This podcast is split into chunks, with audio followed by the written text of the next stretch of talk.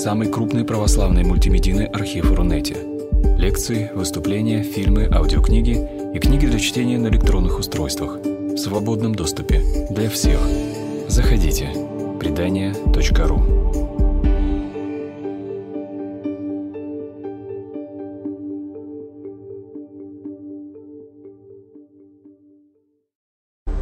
Есть, конечно, замечательная э, фраза, которая иногда, мне кажется, это просто какой-то божественный юмор, но совершенно неуловимый, блистательный юмор в молитве «Отче наш».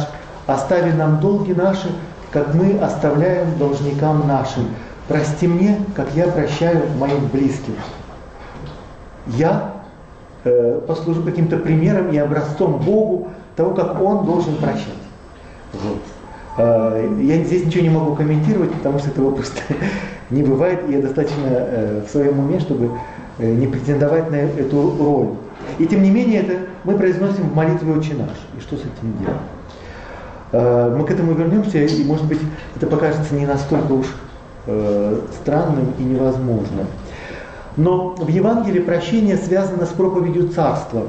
И вообще, вот когда говорят «царство небесный, но опять с этим словом катастрофа, потому что нам всегда кажется, что это про покойников. Да? Царство небесное, царство небесное, вечный покой.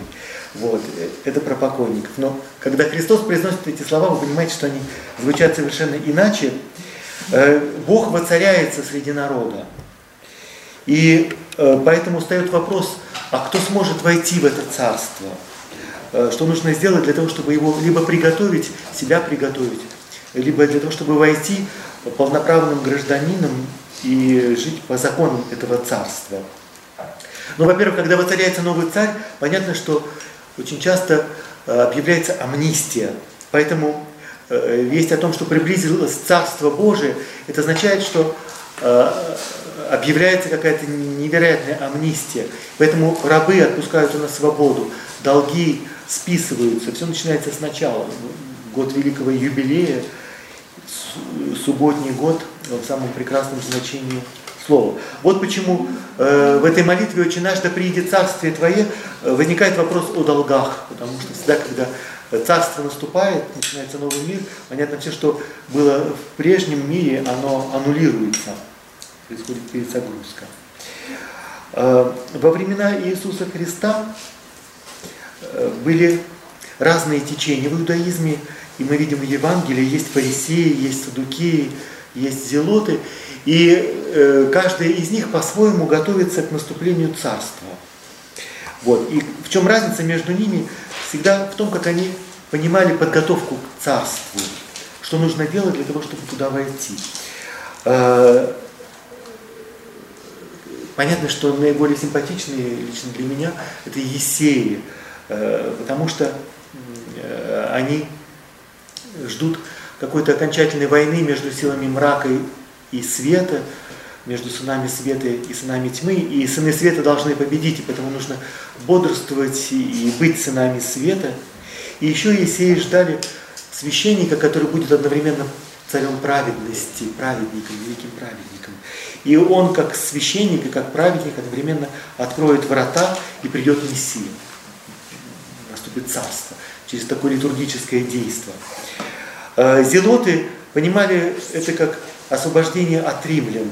Вот как только мы свергнем бремя римлян, то наступит царство справедливости и царство Бога. Что, в принципе, правильно, только нужно понимать, что римляне это не какие-то внешние враги, другие, чужие, а римляне это прежде всего часть нас самих, которая враждует против нас, нас оккупировала это зелоты. Другая э, ветвь, это, конечно, фарисеи, которым в Евангелии достается э, по полной программе. Э, почему? Потому что они говорят, что самое главное – это нравственное очищение. Э, а нравственность, она всегда становится, очень быстро становится скучной. Люди устали от морали, от такой э, морализаторства. Но Просто нужно исполнять, честно исполнять все предписания закона, все заповеди исполнять до конца, и через это исполнение будет очищение, и тогда царство приближится, и вы будете готовы. И понятно, что э, Христос обличает такую приснятину такого понимания царства и критикует фарисеев, за какую-то приснятину. Вот.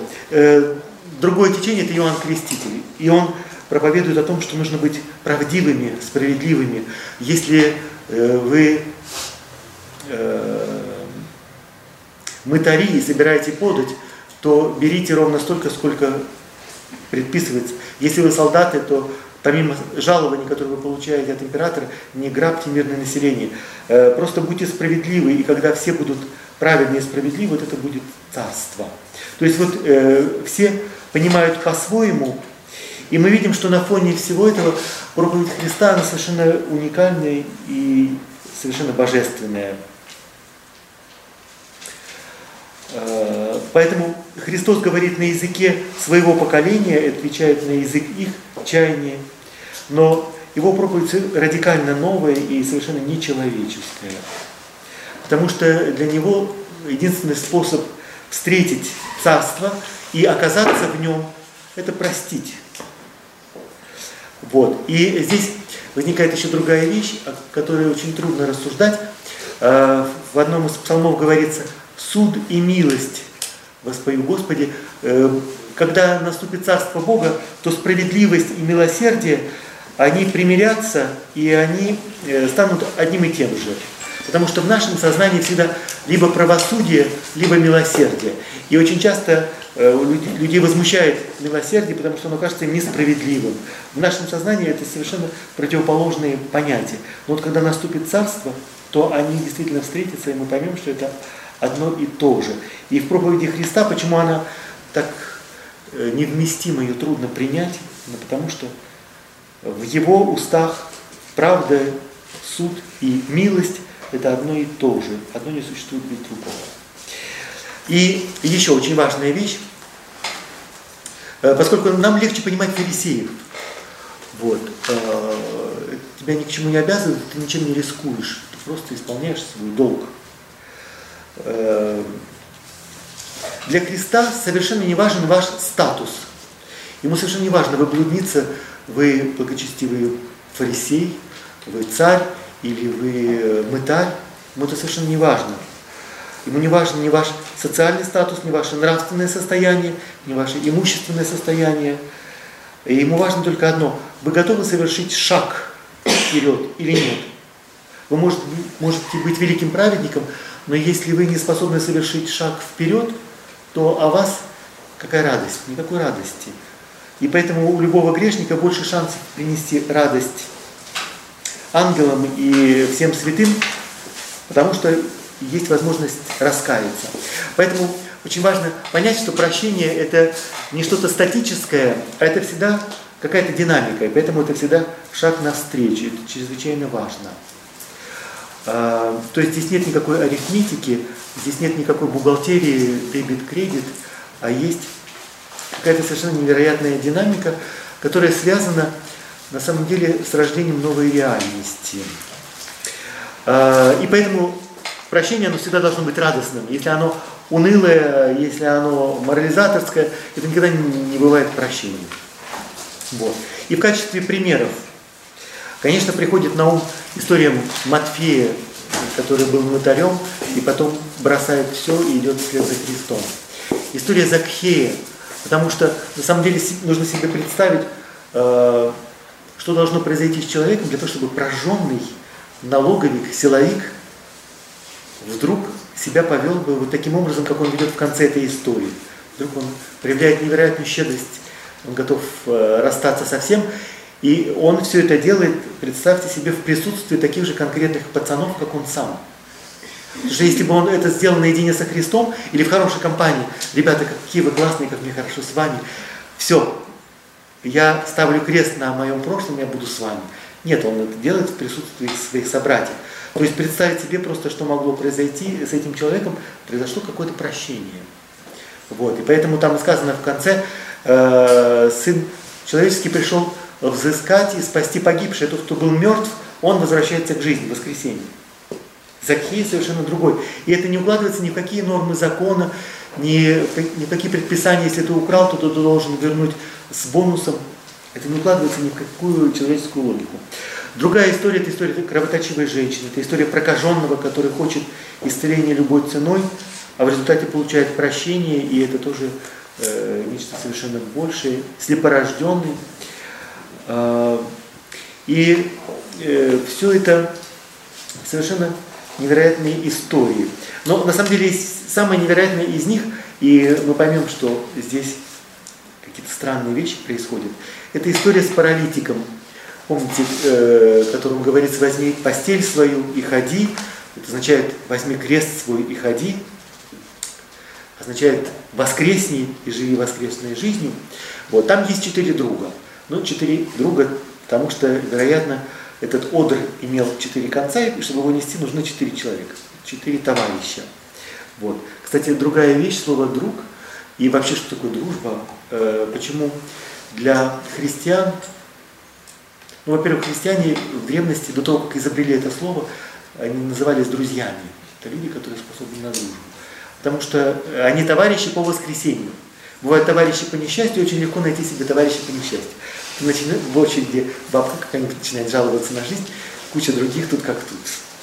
И, и дальше просто выноси всех святых. Вот. Э, друзья, это товарищи по воскресенью. Прекрасно, здесь четыре друзья, э, четыре друга, и э, они несут своего приятеля на носилках.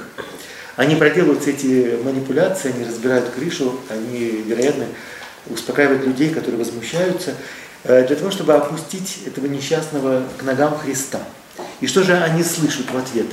Первое, что они слышат, Христос говорит, твои грехи прощаются.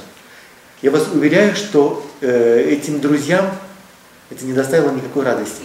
Они совсем не для этого проделали все это, для того, чтобы кто-то что-то вот такое сказал. Они принесли для того, чтобы его вылечили. И дальше еще начинается какая-то дискуссия, какие-то э, зануды, ученые э, начинают обсуждать, а ты по какому праву произносишь такие слова? Э, кого ты себя возомнил? Кто может простить, кто не может простить? Вот. И после этого спора ученых людей, в конце концов, произносится, а теперь, чтобы вы знали, что Сын Человеческий имеет власть прощать грехи, я говорю тебе, тебе, да, значит, я говорил с ним, а теперь тебе говорю, встань, возьми постель свой и иди, вступай ходи. Вот. А, и здесь вот происходит самое главное, что для евангелиста очень важно. Э, Христос говорит, встань, воскресни, и человек воскресает. Э, на что это похоже? Это похоже на то, как в книге Бытия Бог говорит, да будет свет, и стал свет. Бог имеет э, эту силу произнести слово, и в данном случае это слово отпущения грехов, и в этот момент возникает новая реальность. Точно, точно, точно так же, как возник свет. И э, слово суд, страшный суд, э, понятно, что это не, э, тоже не то, что мы думаем. Это история победы э, жизни над смертью, победа света над мраком. Это последние две главы Апокалипсиса. Э, и там тоже происходит э, сортировка точно так же, как Бог отделяет свет от тьмы, точно так же отделяет овец от козлов, как это делают пастыри на Ближнем Востоке. Э, в результате э, происходит вот эта окончательная победа. Да, но еще интереснее. Христос говорит, Сын человеческий имеет власть прощать грехи. Понятно, что кто это Сын человеческий? Он имеет в виду себя. И Сын Человеческий в его устах это означает Сын Божий. Это Мессия и Царь. И фарисеи это понимают. И это их бесит больше всего. Он сделал себя Богом. Но на разговорном языке, на арамейском языке, сын человеческий, сын Адама, это означает просто человек. Точно так же, как стрела, это дочь лука, э, зрачок, это дочь глаза. Э, сын человеческий, это просто человек. Это что означает? Это означает, что каждый из нас, кто угодно, если он хочет произнести слова прощения, то начинается новая реальность. Если ты готов простить, и ты говоришь кому-то прощен, прощен, прощен, как в фильме «Шпизин», вот, совершенно потрясающая сцена, действительно вдруг возникает новый мир. Не просто Сын человеческий, Бог имеет такие полномочия прощать, но более того, Он с радостью делится этими полномочиями с теми, кто готов их принять. Кто готов в свой черед сказать, встань, возьми постель свою и ходи. Да будет свет, и в этот момент вокруг становится намного светлее. И э, это, эту власть получают не только священники, вот, допустим, я рукоположен, и поэтому, согласно учению церкви, вот, дается такая власть, но и каждый, кто в крещении получает отпущение грехов, он получает это как некую миссию, нести это вперед и дальше. Дальше мы это увидим, как это работает в другой притче.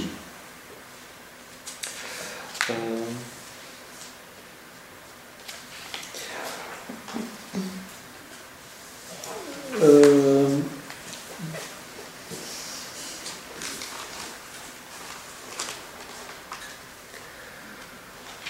проповедь апостолов. Э, сейчас хочется вернуться к самым последним э, словам Евангелия от Матфея, когда воскресший Христос является перед своими учениками на высокой горе. Он царь мира, ему принадлежит власть на небе и на земле. Он воскресший Господь. И он посылает своих учеников быть апостолами, то есть посланниками, министрами э, того, ради чего он пришел на эту землю, и свидетелями той победы, которая была одержана. Э, он их посылает проповедовать Евангелие, приобретать учеников, для того, чтобы все народы э, услышали весть и через их проповедь стали учениками Христа. И понятно, что это проповедь о прощении. А, и э, это имеет, такую власть имеет только воскресший Христос. Когда мы говорим про воскресение, тоже очень важно вспомнить, что э, фарисеи тоже верили в воскресение. Но как они себе представляли воскресение? Они представляли себе, что это свершится в последний день, то есть накануне страшного суда воскреснут все, воскреснет все человечество, единый Адам, для того, чтобы предстать перед царем, перед высшим судьей. И тогда э, наступит конец света и новый мир. То есть они говорили, что воскресение это то, что будет в конце времен. Когда мы видим Христа в Вифании, и Марфа его встречает, Лазарь умер, Э, и Христос говорит, он воскреснет. Марфа ему повторяет исповедание, исповедание фарисеев. Да, я знаю, я верю в то, что он воскреснет в день воскресения мертвых, в последний день. Христос ей говорит, нет, аз есть воскресенье. Марфа этого не слышит. Э, и должно произойти нечто, прежде чем до всех это дойдет. Воскресенье это то, что начинается уже здесь и сейчас. Это та миссия, которую Христос доверяет апостолам полнота времен уже сейчас исполнилась с момента смерти и воскресения Христа. Царство Божие вступает в свои права, и оно уже э, здесь, среди нас, а окончательно это совершится как заключительный аккорд в истории мира. Но уже сейчас можно быть э, сынами воскресения и значит сынами прощения.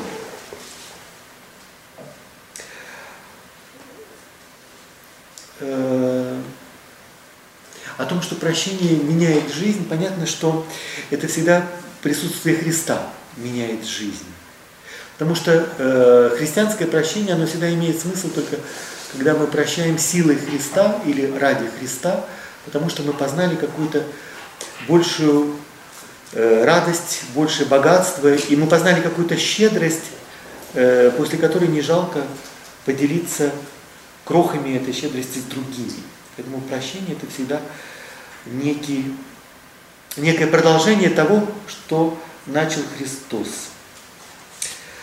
Э, и в истории апостолов, потому что их история со Христом началась раньше, в тот момент, когда Он их позвал, и они стали Его друзьями, и они вместе э, странствуют, проповедуют, совершают чудеса, делят хлеб насущный.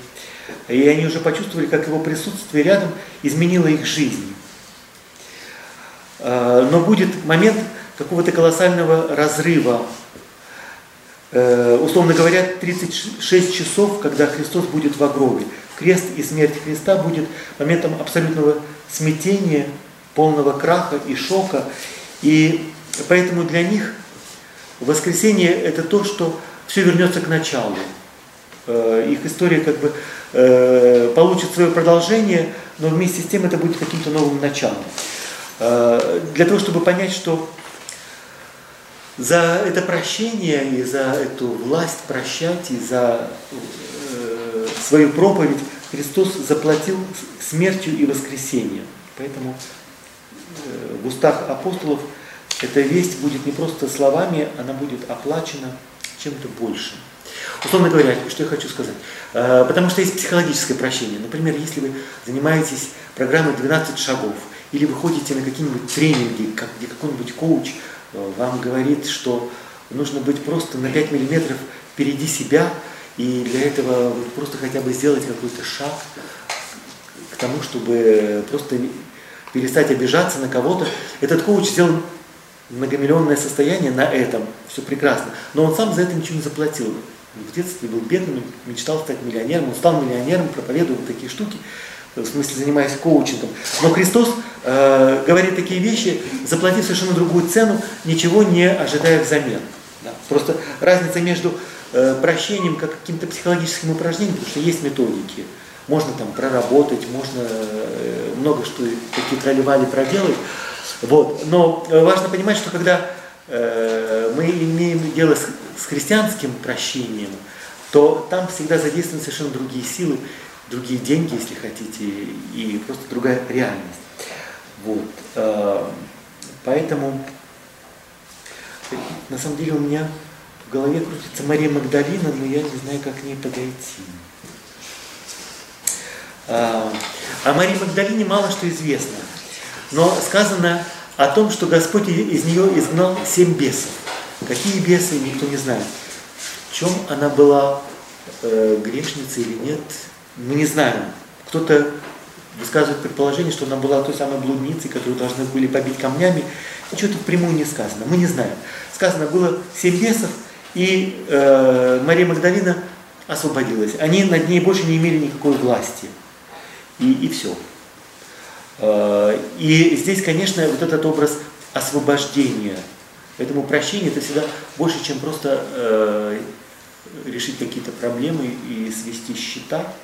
Это всегда какое-то новое, новая реальность, новое рождение, связанное с освобождением от того, что тяготело на тебе до этого.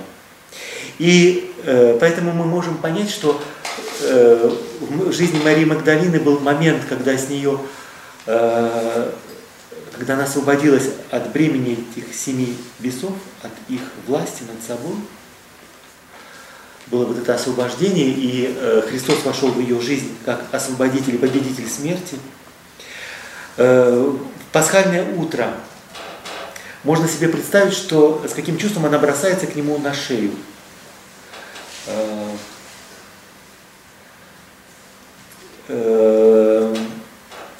именно,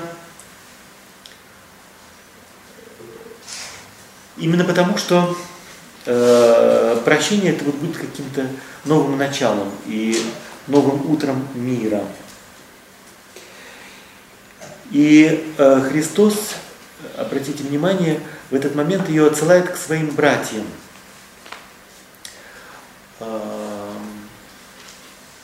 Он говорит о том, что Э, я восхожу к Отцу моему и Отцу вашему, и его воскресение окончательно совершится в тот момент, когда воскреснут все. Но это будет не когда-то в конце времен, как некое физическое воскресение по э, образу того, как думают фарисеи. Но в тот момент, когда весть о воскресении Христа достигнет сердца каждого, и э, через это воскреснут все. И поэтому очень важно пойти к братьям, пойти к ближнему, а, э, чтобы произошло примирение и восстановление э, их достоинств. да. Значит, почему воскресенье это некое восстановление в прежнем достоинстве. И прощение это тоже восстановление в прежнем достоинстве. А, и каких-то проповедях я очень любил повторять историю о белых платочках. Просто кому интересно, это всегда можно найти это полно в Ютубе. Вот. Но просто вот такая ситуация, когда по-человечески никакого прощения быть не может и невозможно, это было бы слишком прекрасно, чтобы быть правдой. Но что возможно? И в той истории понятно, что отец не сможет никогда проглотить э, то, что его сын стал, скажем, наркоманом. Вот. Но что возможно, что сын опять будет восстановлен в достоинстве сына. Для отца он все равно сын. И ну, там, эти белые платочки, это образ того, что для отца он все равно остается сыном. Это не означает, что простить, потому что он и повесил этот белый. Вот. Но на все аллеи они есть, э, потому что сын восстановлен в своем достоинстве. Отец его э, простил не в том смысле, что э, опять мы вместе поедем в отпуск или там что-то еще, как будто ничего не было. Нет, все, что э, осталось как э, рана, оно осталось, как шрам, оно осталось, но есть какое-то другое, э, какая-то новая реальность, именно восстановление в достоинстве. И поэтому прощение – это всегда не означает просто попустительство греху, э, не просто окончательно э, до конца терпеть непонятно что, что терпеть на самом деле не нужно, но это восстановление твоего брата в его достоинстве. Человек всегда больше, чем те грехи, которые он совершает. И мы э, для себя принимаем это как аксиому, человек больше тех глупостей, которые он совершил. И мы это свидетельствуем возвращаем своему брату. Собственно, в этом и есть прощение.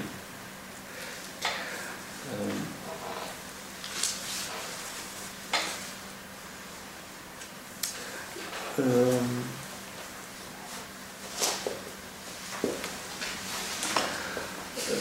конечно, самый потрясающий момент – это э, притча о немилосердном взаимодавце, который рассказывает э, евангелист Матфей 18 главе, для того, чтобы понять, э, какая логика здесь задействована. Речь идет тоже о царстве. И что такое царство в этой притче? Царство – это царь, который царствует. Этот таинственный царь, понятно, это образ Бога, самого Христа, но и это просто земной царь, земной господин, который захотел сосчитаться со своими рабами – и к нему привели человека, который ему должен 10 тысяч талантов. Э, это совершенно колоссальная сумма. Я вам скажу, что это в пять раз больше, чем вся Иудея платила римлянам как налоги. То есть этому человеку дано в управление э, царство или часть царства, и он собирает налоги с подданных. Поэтому это очень высокопоставленный чиновник, министр, э, полномочный представитель царя. И, видимо, он проворовался. Но как такую сумму можно украсть, э, я не представляю. Э, и сколько, э, сколько столетий средней зарплаты россиянина здесь потребуется, чтобы ее выплатить, я не знаю. Вот. Но это какая-то фантастическая сумма, и э, фантастичность этой суммы указывает на то, что это какой-то полный долг. Это как бы все богатства мира, полный долг, который здесь э, задействован. Понятно, что человек этот не может его исполнить, выплатить. Поэтому государь приказал продать его, продать жену, детей, все, что он имел, и заплатить. Понятно, что это какие-то крохи, и э, никакого интереса затеивать всю эту процедуру смысла не имеет, поскольку все равно долг бесконечно больше. Э, в этой истории раб умоляет простить, и этот государь умилосердился и простил ему долг. И это замечательный образ, что такое прощение. Прощение – это когда тебе действительно что-то должны, и после того, как ты списываешь этот долг, это не означает, что человек перестал быть должен. Это означает, что просто ты больше с него это не взыскиваешь. Долг остается, каким он был, долг. Ну, деньги куда-то ушли, они же не ушли в никуда. Вот. Но ты больше их не взыскиваешь. Но здесь очень важная весть, которая, которую нужно услышать. Этот человек, оказавшись на свободе, идет и встречает своего товарища, который ему должен, в данном случае 100 динариев, э, и эта сумма совершенно смехотворная по сравнению с тем, что должен был он сам. И э, в действительности прощение, которое совершается здесь, оно принимается не ради должника, но ради того, чтобы этот должник в свой черед смог бы поделиться этой щедростью с другими. Но здесь этого чуда не произошло. И вот что больше всего огорчает царя, что человек, который получил так, такую щедрость, такие богатства, э, столько моря всего, вдруг оказывается таким ничтожным, подлым и мелочным. Э, такой человек просто не имеет права на дальнейшее существование. Э, и еще другая вещь здесь разыгрывается. Почему царь э, предпочитает простить своему начальнику налоговой службы, чем заставить его эту, эти деньги где-то найти. Где он их найдет? Понятно, что он начнет репрессировать, давить э, население. А народ-то не подумает, что плохой этот налоговик, он подумает, что царь э, такой кровожадный, скупой, сребролюбивый и ничтожный. Поэтому царь, чтобы не потерять лица, понимает, что царь – это царь. Вот. И поэтому э, он ожидает от того, что его служитель передаст своим подчиненным, своим товарищам, своим, тем, кто зависит от него, тот образ царя, какой он действительно есть. Но этот выходит на волю и э, передает совершенно другой образ царя. И э, начинает Э, вытряхайте душу из своего должника, что вызывает возмущение царя. И поэтому, разгневавшись, государь его отдал истязателям, пока он не отдаст ему всего долга. Пока не отдаст всего долга. Вот. Понятно, что это образ тоже какого-то э, страшного суда или какого-то наказания, по крайней мере, какой-то эсхатологической реальности, потому что никакой человеческой жизни не хватит для того, чтобы вернуть этот долг. И дальше грозное предупреждение, мораль этой притчи. «Так и Отец мой Небесный поступит с вами, если каждый из вас от всего сердца, из глубины своей души, всей душой не простит своему брату, согрешившему против него». Вот. Э, но очень важно понимать, что здесь не просто какая-то угроза, вот, а это просто э, некий толчок в спину для того, чтобы привести в чувство. Очнись. Ты представь себе, сколько э, ты получил милости, добра, что ты пристаешь к своему собрату. Оставь ты его в покое. Если ты настолько мелочный, э, то э, Богу ничего как бы не остается делать, как тобой поступить точно так же. Но в этом совершенно не вина Бога. Просто не будьте мелочными. Собственно, вот такая логика прощения. А, из э, и понятно, что если люди, которые не являются христианами, которые не слышали проповеди, которые как бы не, не пережили э, всего этого, вдруг в себе находят силы простить, э, это нечто совершенно невероятное. А, мне на ум приходит сейчас история, э, просто по, по телевидению был сюжет, вот когда э, рухнули башни-близнецы в Нью-Йорке, э, в репортаже э, был образ какой-то женщины, у которой 15 детей, и она осталась вдовой, а ее муж был пожарным, который тушил пожар там, и он был среди тех, кто погиб под этими обломками. Вот. И эта женщина перед телекамерами на каком-то Э, она э, с полным самообладанием, ну, с какой-то нежностью и внутренним спокойствием произносит э, слова «Бог дал, Бог взял».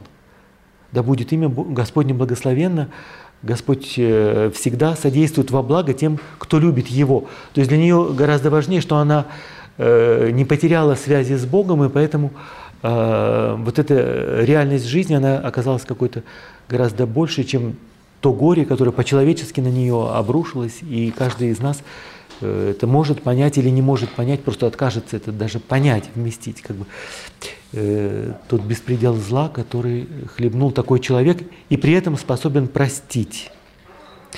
Вот. Таким образом, прощение – это та сила, которая способна изменить мир. И э, да, еще тоже существует такое заблуждение, что прощение это всегда для сильных. Но действительно, э, в случае конфликта сильнее оказывается тот, кто находит в себе силы простить или уступить. Сильный иногда должен уступить, и он поэтому и сильный. Но в действительности эта сила простить, э, поскольку это божественный дар, то он всегда дается тем, кто э, по человеческим меркам не обладает этой сверхсилой. Поэтому эта сила прежде всего дается малым силам и людям смиренным.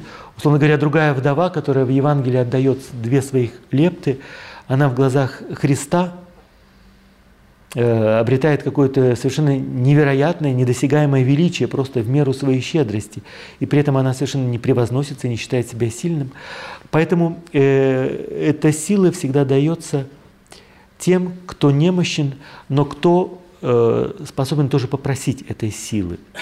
То есть э, иногда чисто по-пасторски, когда приходят люди, которые говорят, что э, я никогда не прощу, это невозможно простить, никогда, никогда, никогда. Вот. Встает вопрос, как в молитве «Отче наш», а зачем вы пришли на исповедь, а зачем вы пришли в храм? А, это место милости, вы действительно не сможете приступить к Евхаристии, не потому что я такой, э, это просто не имеет смысла. Вот. Единственное, что я от вас сейчас потребую, это вы хотя бы э, попросите у Бога силы однажды сделать хотя бы небольшой шаг навстречу прощению. Вот. Потому что, опять же, очень важно помнить, что для Бога важен не результат и не наш статус, но наша готовность, хотя бы, если нет нашей силы и нашей воли, попросить Его – волю, и тогда э, какие-то вещи сдвинутся с места. И как замечательный образ, для того, чтобы э, разрушить какую-нибудь плотину, условно какой-нибудь супер ГЭС, э, достаточно проделать дырочку э, величиной с, от, э, с острие иголки, остальное все сделает вода. Вот точно так же и с прощением. Иногда достаточно пробить совсем ничтожную брешь в этой стене, озлобление – обиды, боли, даже если они по-человечески совершенно оправданы, для того, чтобы благодать сделала все остальное. Вот, поэтому э, прощение это никогда не является не проявлением слабости, прощение никогда не бывает легким, э, оно всегда должно быть трудным. Э, и тоже, э, если перейти к вопросу, как совершается прощение, оно никогда не делается быстро – на самом деле всегда должно пройти какое-то время для того, чтобы осознать, что произошло. Даже если для того, чтобы понять, что тебе кто-то должен, ты как минимум должен э, привести в порядок свою бухгалтерию и подсчитать все. То есть нужно время. И поэтому э, прощение – это то, что требует от нас какого-то времени, осознания. И прощение – это всегда э, осознанный акт воли, это волевое решение. Э, я все взвесил. Э, это не просто какое-то движение чувств – а это волевое решение не взыскивать свой, э, со своих должников. Другая э, ошибка, которая существует, что прощение, оно всегда должно быть взаимным, э, оно должно быть обоюдным. Но прощение и примирение – это не одно и то же. Потому что э, если нет взаимности, то это не означает, что ты не должен простить. Прощение возможно даже там, где нет взаимности. Прощение возможно даже там, где тебя не попросили о прощении. Ты просто отказываешься от мести. Особенно в тех случаях, когда другая сторона она не может тебе ответить э, или не может принять, э, потому что вы больше не можете общаться или потому что человек умер. Э, прощение это то, что э, совершается, может совершаться в одностороннем порядке – а результат иногда мы увидим на небе. Не обязательно вы должны увидеть сразу результат и получить ответ. Эм, Еще тоже ошибка, что считают, а, прощение всегда уместно в случае каких-то больших обид, грехов, супружеской измены, какого-то терроризма, насилия. Нет, прощение, оно как хлеб насущный. Не зря э, в этой молитве они так вот соседствуют. Хлеб наш, на, насущный. Это касается самых повседневных вещей. Э, усталости, э, слабости, недостатков своего характера. Когда ты срываешь настроение, когда ты не услышал, когда произошла вспышка гнева. Потому что на самом деле виноват не твой ближний, а виноват тот, кто тебе днем насыпал соль на раны. вот, и ты просто сорвался. Вот, поэтому прощение – это то, что в повседневной жизни совершенно необходимо, и э, не зря в еврейском языке слово «прощение» – это «лихем», а слово «лихем» отсюда «вифлеем», «бетлехем» – это дом хлеба. Прощение – это хлеб, хлеб насущный, это то, что питает душу. И этот хлеб должен быть тоже ароматным, э, биологическим, не знаю, вкусным, пахнуть домом, вот, а не должен быть какой-нибудь химии, не, не должен быть отравленным, потому что просто в тот момент, когда мы не прощаем, то мы на самом деле просто себя травим э, каким-то отравленным хлебом. Вот. Э, ну, собственно, на этом бы я поставил предварительную паузу, э, просто для того, чтобы э, состоялся какой-то диалог и услышать тоже ваши вопросы. Вот. Просто как информация, я думаю, я достаточно вложил в ваши головы. Если никак, вас не простить никак, то есть это значит, что дар не был дан и продолжает или что? Потому что врать Богу бессмысленно. Ну, начать нужно с того, что э, не нужно думать, что прощение – это какая-то идиллия, которая должна восстановиться, или что отношения будут такими, как были в начале. Вот. Э, э, чаще всего они никогда не будут такими, как были в начале, но отпустить, ну хотя бы не быть пленником, хотя бы ради самого себя, потому что прощение – это не только простить другого, но тоже себя освободить. Вот. Это вопрос жизни и смерти. Э, и понятно, что человеческими силами это сделать невозможно. Кстати, это тоже очень важная вещь, что это всегда перед лицом Бога это немножко легче. Э, потому что радость от прощения – это не просто какая-то эйфория и эмоциональная радость. На самом деле это всегда, всегда какая-то эсхатологическая радость. Радость в Евангелии – это всегда радость царства, это последних времен царства.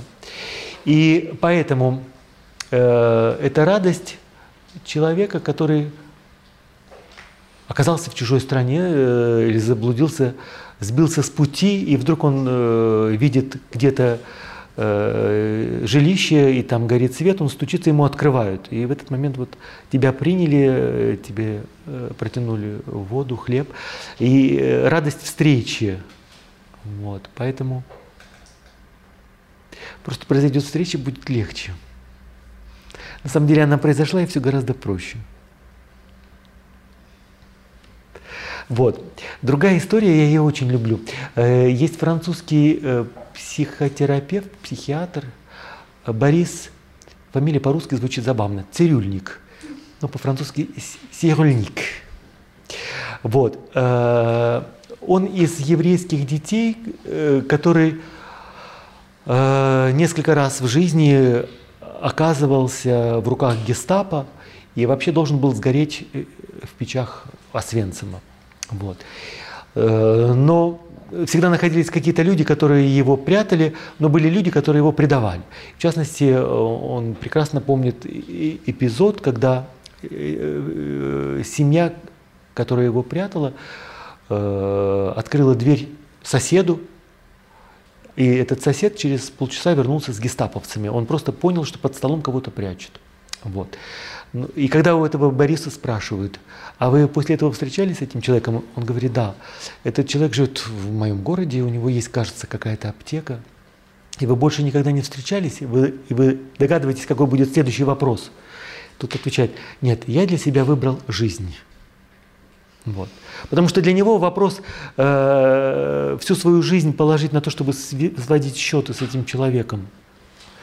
Или стать тем, кем стал этот человек, вот, потому что он, э, он, кстати, ради этого стал заниматься пси, э, ну, психиатрией, тогда это как-то по-другому называлось, вот.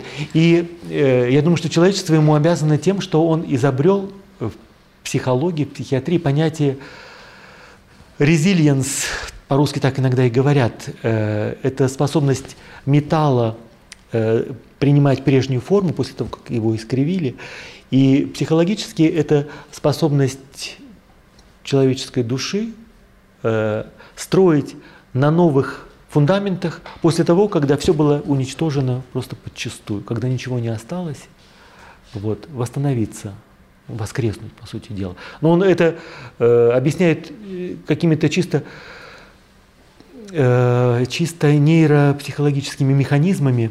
Вот. Но когда он говорит, он говорит, что когда в 60-е годы он впервые на конгрессе каких-то психоаналитиков употребил это э, понятие, он говорит, было три инфаркта и пять приступов эпилепсии. Потому что иначе они все останутся без работы. Вот. Э, резилиенс. Да, да, да, да, да. И, и иногда ну, сталкиваешься с историями совершенно потрясающими. Потому что представить себе какого-нибудь ребенка, который вырос в семье алкоголиков на улице среди бомжей, вот, и, и понятно, что его все шпыняют, и в школе его тоже шпыняют. И в жизни попадается только один какой-нибудь учитель или сосед, который видит в нем человека, и вдруг этот человек расцветает. Вот. То есть одного взгляда достаточно, чтобы запустился этот механизм резилиенса. Вдруг человек освобождается. Собственно, это вот и есть прощение. Только что, видите, у нас в нашем языке слово прощение это всегда с какой-то виной. И поскольку э, мы сразу оказываемся в ловушках вот нашей логики и наших слов, вот, а реальность она немножко другая.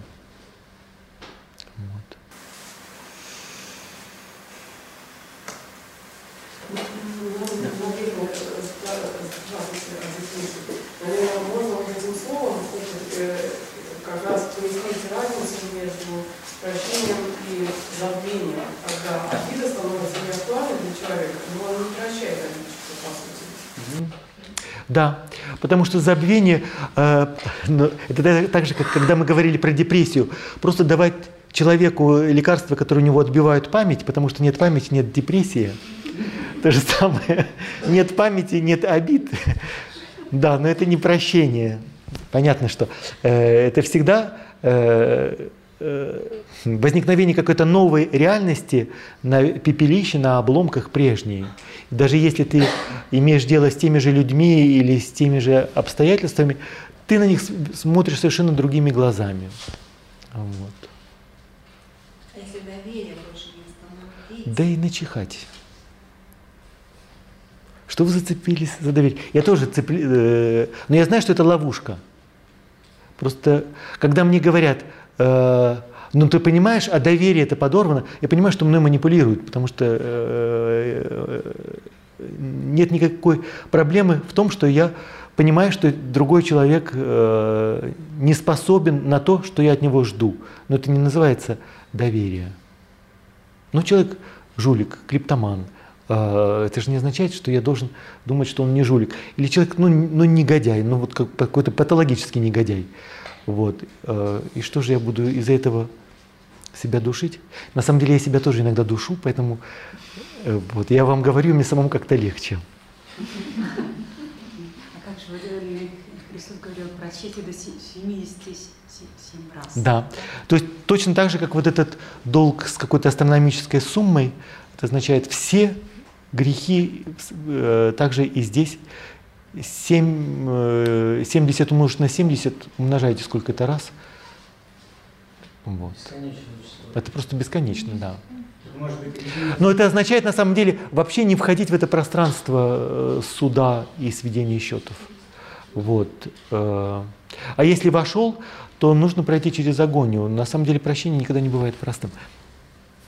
Э, понятно, что когда Христос рассказывает, почему я говорю, что Он сам заплатил за прощение крестом. Вот. И это совсем не, не, не какая-то картинка, а это абсолютная реальность, э, смерть и ад, и воскресение. Э, вот. Это не просто человеческая злоба психологическая, а какая-то полная реальность. И э, на что это похоже? Это похоже на, как сам Христос это сравнивает, похоже на муки рождающей женщины. Да? Вот. Просто то, что было реальностью боли, агонией, вдруг ты начинаешь видеть другим, другими глазами. Вот. Поэтому прощение это э, оно никогда не бывает ни, ни легким, ни эмоциональным, ни быстрым. Это всегда нечто, что созревает в нас. Не нужно здесь ничего притягивать за уши, не нужно ничего изображать. Как же вы говорите что про причастие, что, мол, Если такое состояние, как же ты можешь причащаться? Как же быть? в этот момент, если еще не... Нет, если человек говорит просто, э, вы меня хоть режьте на, на части, но я отказываюсь вообще даже рассматривать такую способность, что это просто остальное не имеет смысла, ну, э, это форма ожесточения, вот. Но если э, есть хотя бы маленькая брешь где-то на окраинах души, что я хотел бы простить, я просто не могу сейчас, и я не знаю, смогу ли я, но внутри есть хотя бы какое-то семя того, что однажды расцветет?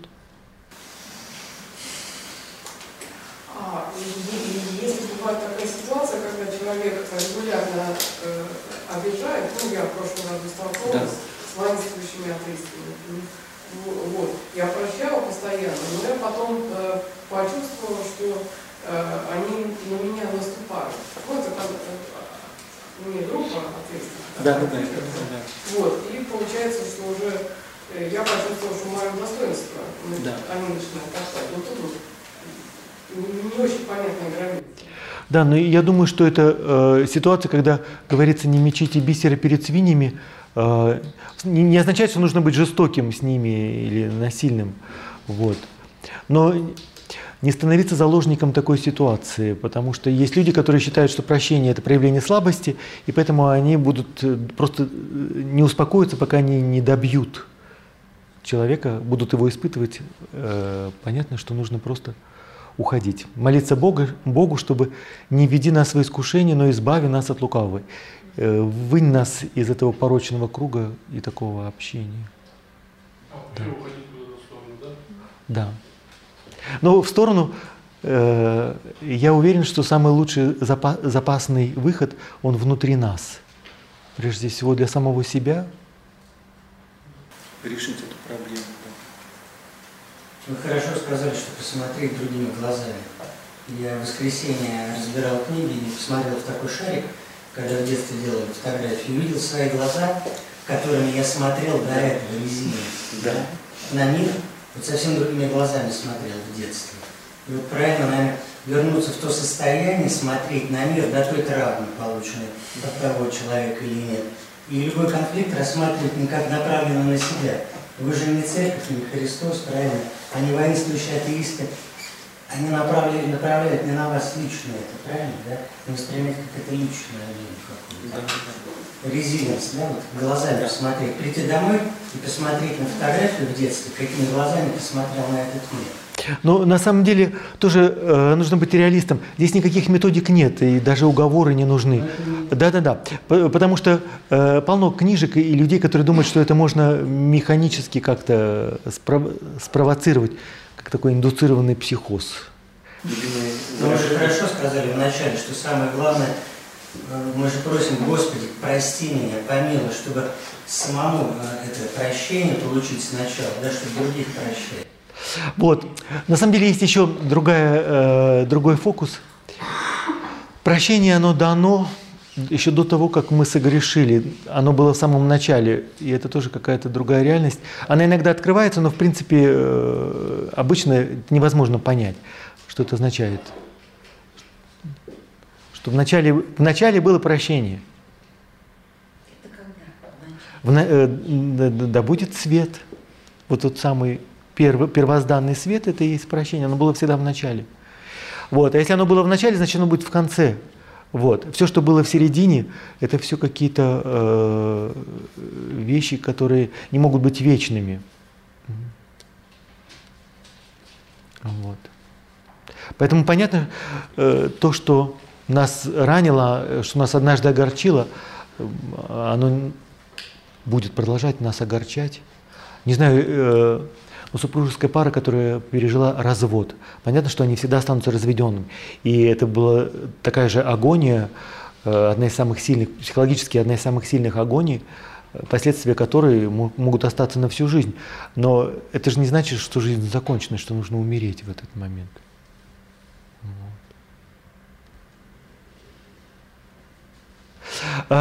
Другая замечательная фраза, которая приходит на ум, у пророка Иезекииля, где ты э, встретил такую замечательную фразу. Э, э, Господь через пророка говорит, я вам дам надежду и будущее. Вот. Поэтому прощение это и есть какая, какая-то дверца, потаенная дверца, форточка, которую мы открываем навстречу будущему. Вот. И в этом смысле понятно, что если хотите прощение, это одно из имен Святого Духа, это он, он и есть. А, а он может подействовать даже там, где мы этого и не ожидаем. Может произойти чудо. В любом случае, прощение это то, что было в начале, э, это то, что всегда. Вот. Поэтому огорчайтесь, но не слишком. Получается, нам просто нужно найти вот эту щелочку, да, как говорится, да. да. войти, да, чтобы поймать вот это прощение. Здесь могут быть какие-то психологические механизмы. Иногда мне кажется, что эта психика просто включает какой-то защитный механизм, чтобы э, ты не включал свой мозг на самоуничтожение, он вдруг запускает какой-то, он тебя обманывает. Вот. Э, со, ну, со мной произошел странный случай, как бы не говорить, что это какое-то свидетельство, но э, да, какие-то люди, которые меня ненавидели, не, думаю, что ненавидят, но просто до смерти. Вот. И я понимаю, что э, эта ситуация совершенно неразрешимая. Вот. И вдруг однажды это случилось во сне. Э, понятно, что да, как будто я вижу этих людей, они говорят, простите нас, пожалуйста. Я понимаю, что этого, э, им, они даже во сне, я думаю, что это, ну я за них не отвечаю, но как бы такой случай, что это абсолютно патология. Вот. Но я проснулся совершенно другим человеком. Вот. Просто вдруг что-то где-то переключилось. Я думаю, что это чисто психически, поэтому я не придаю этому какого-то, какой-то мистики. Хотя в, в, в любой человеческой реальности есть элемент благодати. Я не исключаю, что здесь тоже было действие чего-то, что не совсем человеческое по природе. Вот. Может быть, это была резилинс. Но вдруг все поменялось. Ты проснулся другим человеком. Вот. Поэтому хоть не наяву, хоть во сне. Если прощение ты даешь кому-то э, во сне или принимаешь, оно также работает. Дмитрий, а да. быть, если этого человека уже нет?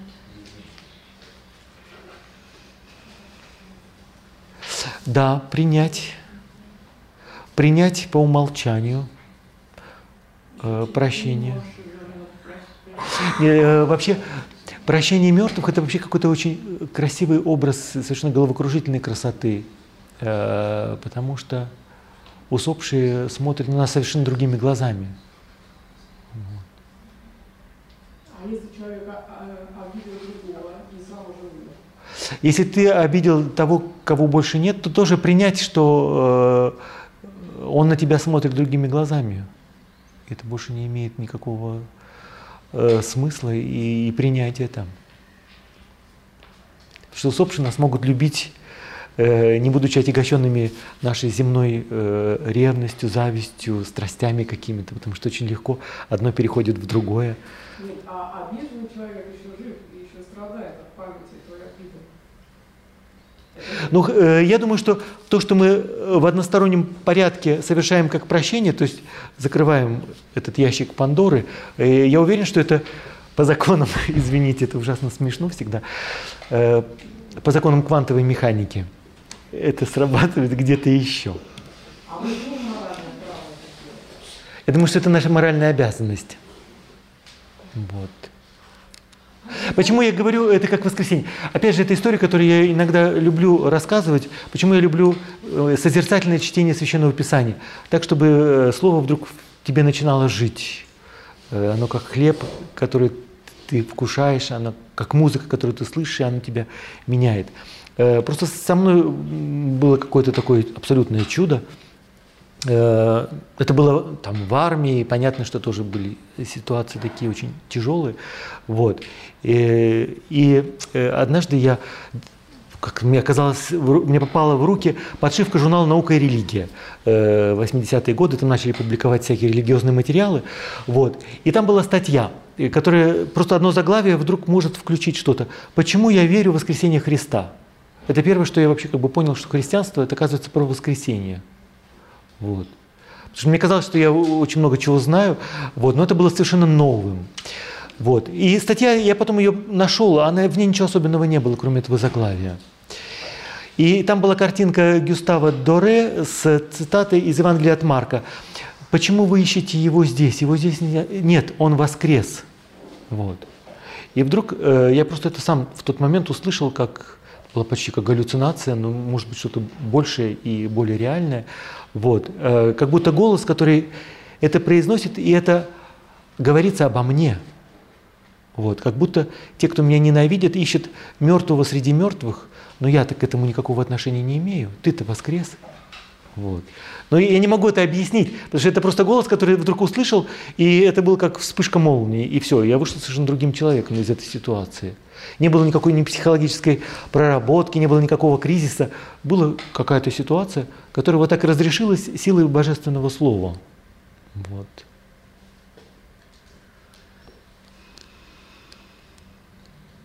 Э, зачем вы ищете живого среди мертвых? Его здесь нет, он живой. Вот. И ты тоже живи, ты тоже живой. И тебя э, среди тех ошибок вчерашнего дня, там тоже тебя больше нет. Прошлое прошло. Э, в Апокалипсисе это последняя победа замечательно представлена. Там говорится, что небо и земля свернут, как обветшавшие одежды, как старье какое-то, как хлам, свернули в трубочку, и куда-то все это унеслось. И вместо этого новое небо, новая земля. Все творю, все новое. Да? Как бы вот этот Э, что такое воскресение. Мы не можем себе представить, но это какой-то новый мир. Но для того, чтобы он совершился, не нужно ждать конца времен, тысячелетнее царство сатаны, тысячелетнее царство святых. Вот, это здесь и сейчас, это началось вчера. А воскресение – это процесс все-таки конечный или постоянный? Здесь нужно спросить у тех, в зале есть специалисты по метафизике. Вот. Это какая-то метафизическая реальность. Прощение, э, воскресенье это то, что было, как, как и все, что связано с Богом, оно было в начале, предшествовало бытию мира, сотворению этого мира. Э, оно стало источником этого мира, и оно останется, когда мир тоже исчезнет. Да, да, да. Бесконечно. Да, да, да. Да. Это праздник, который всегда с тобой. А вот еще вопрос. Да. А, ну, известно, что Христос сошествие в ад, вот как факт, да, но это же не во времени, это, это как-то всегда, да, вот это сошествие, то есть умирают же и умирают люди, и многие из них, например, при жизни его не встретили, ну никак не встретили. Да. Они были, может быть, атеисты или там, я не знаю, вот мой папа, например, не встретил. И в общем, есть ли какой-то шанс, э, если это сошествие в ад, оно всегда, каждому новому, сходит ли он к каждому новому? Есть ли шанс у умершего человека встретить после смерти? Ну, конечно, да. Э, я сейчас не, не берусь спускаться такие сложные рассуждения о том, как вечность соотносится со временем, потому что вечность, она сочится сквозь истончившееся время. И поэтому э, воскресение, э, сошествие Христа в ад, оно имело вот в этой проекции времени какую-то дату конкретную, то есть это была дата на календаре, вот. Но вместе с тем это какая-то вечная реальность, она совершилась в вечности, и поэтому оно одновременно присутствует как бы во всех точках этой оси времени. Вот, к тому, что... То есть это какая-то, там, не знаю, протестантская или какая-то идея, что если ты не встретился еще там при жизни с Христом, то кирдык тебе все.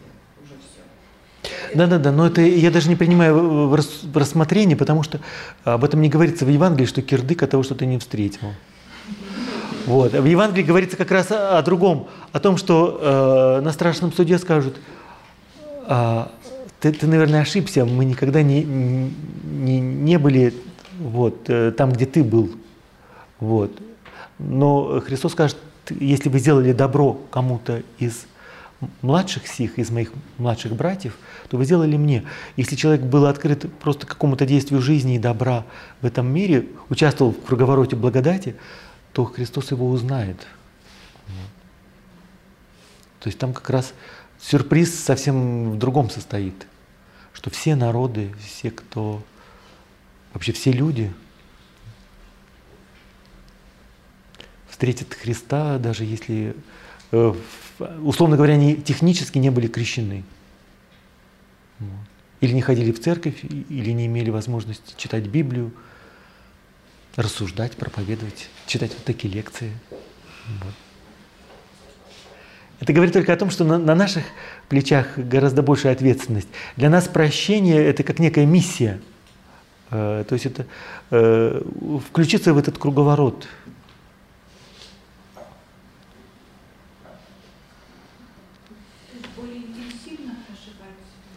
Ну, каждый в меру своих способностей и открытости сердца. Ну, хотя бы с острее иглы включиться. Ну, конечно, да. Ну, да. Но хотя бы не, не закрывать сердце, не замуровывать окончательно.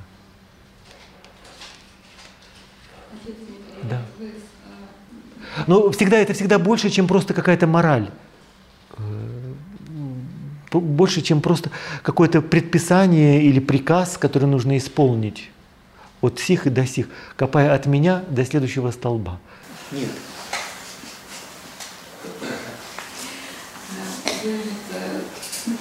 хотели сказать про молитву «Отче наш». Да.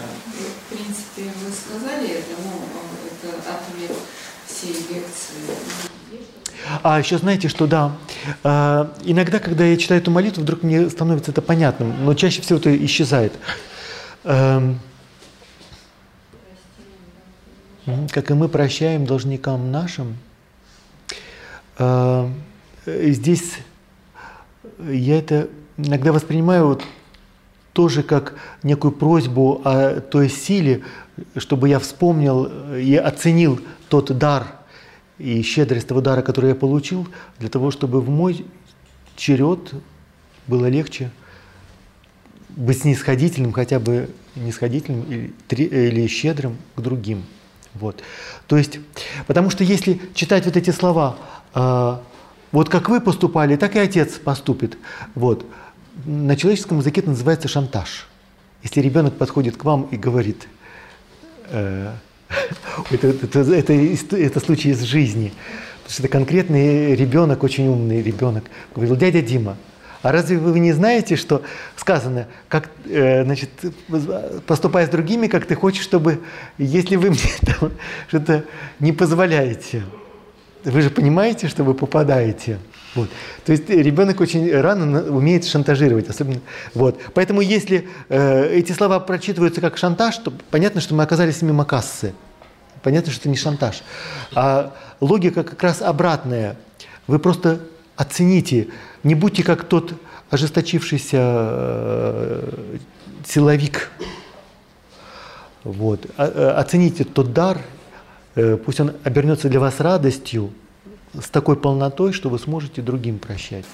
А если человек не просит прощения его, все равно он убежден в своей правоте и продолжает обижать. Все равно прощать. Э, нет, я бы сказал, что когда тебя обижают, то нужно каким-то образом себя обезопасить. Вот. И прощение – это одно из тоже средств обезопасить себя не включаться в эту игру.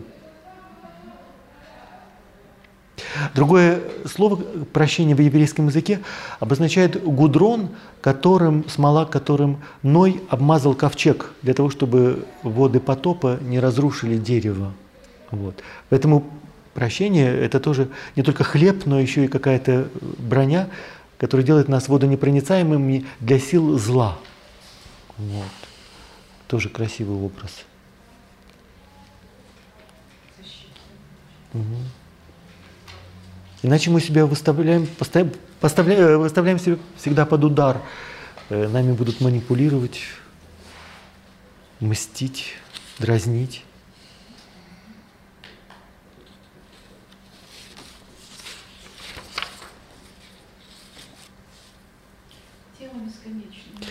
Тема благодатная. Да, да, да, да. Но она, э, важно понять, что она лежит э, все-таки в другой плоскости. Тогда какие-то вещи становятся на свои места, и легче найти выход из тупика. Получается, главное, чтобы было желание и направление Выбирать жизнь. Да. Выбирать жизнь. Понятно, если бы этот человек, он, э, Борис Цирюльник, он говорит, что он, не, он с уважением относится к верующим людям, к религии, и понимает, что он не атеист. Вот, но э, когда он говорит, я выбираю жизнь, то он выбирает жизнь чисто по-человечески. Вот, а христиане знают, что жизнь с большой буквы – это имя Христа.